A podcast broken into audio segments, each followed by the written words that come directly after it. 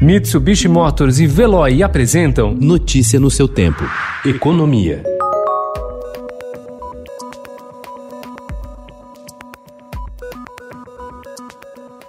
Insatisfeito com o primeiro desenho apresentado por sua equipe econômica, o presidente Jair Bolsonaro disse ontem que suspendeu a proposta do Renda Brasil. Ele pretende criar em substituição ao Bolsa Família. Segundo Bolsonaro, o governo não quer tirar recursos dos mais pobres para bancar o novo programa social. Ontem discutimos a proposta, possível proposta do Renda Brasil.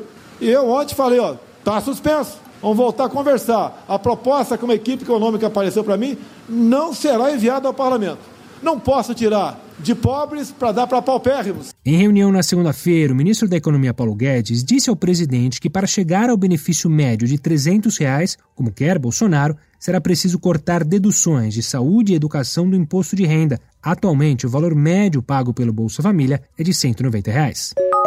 Após o presidente Jair Bolsonaro vetar o corte de alguns benefícios sociais atuais, como o abono salarial, para turbinar o valor médio que será pago no Renda Brasil, a equipe econômica tenta encontrar outra solução para abrir espaço no orçamento. Mas uma ala já admite que o novo programa pode acabar com um desenho não tão diferente do valor do benefício e do alcance do Bolsa Família.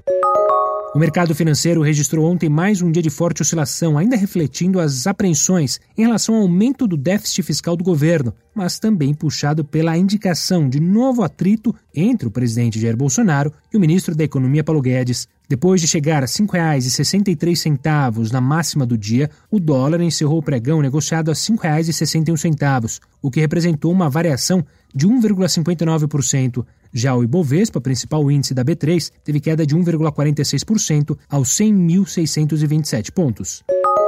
A assessora especial do Ministério da Economia, Vanessa Canado, reconheceu que o novo imposto sobre transações, ainda em estudo e que o governo tenta desvincular da antiga CPMF, não incidirá somente sobre transações digitais. Para ser um tributo de base ampla, obviamente, ele não captura só é, as transações digitais, né, da economia digital. Ele tem que capturar todas as transações da economia. Em evento online dos jornais Valor Econômico e o Globo, ela falou que os detalhes sobre o formato do novo tributo serão anunciados somente em data mais próxima ao envio da proposta. Agora, os detalhes a gente deve anunciar mais próximo do envio da proposta, como fizemos no caso da, da CBS.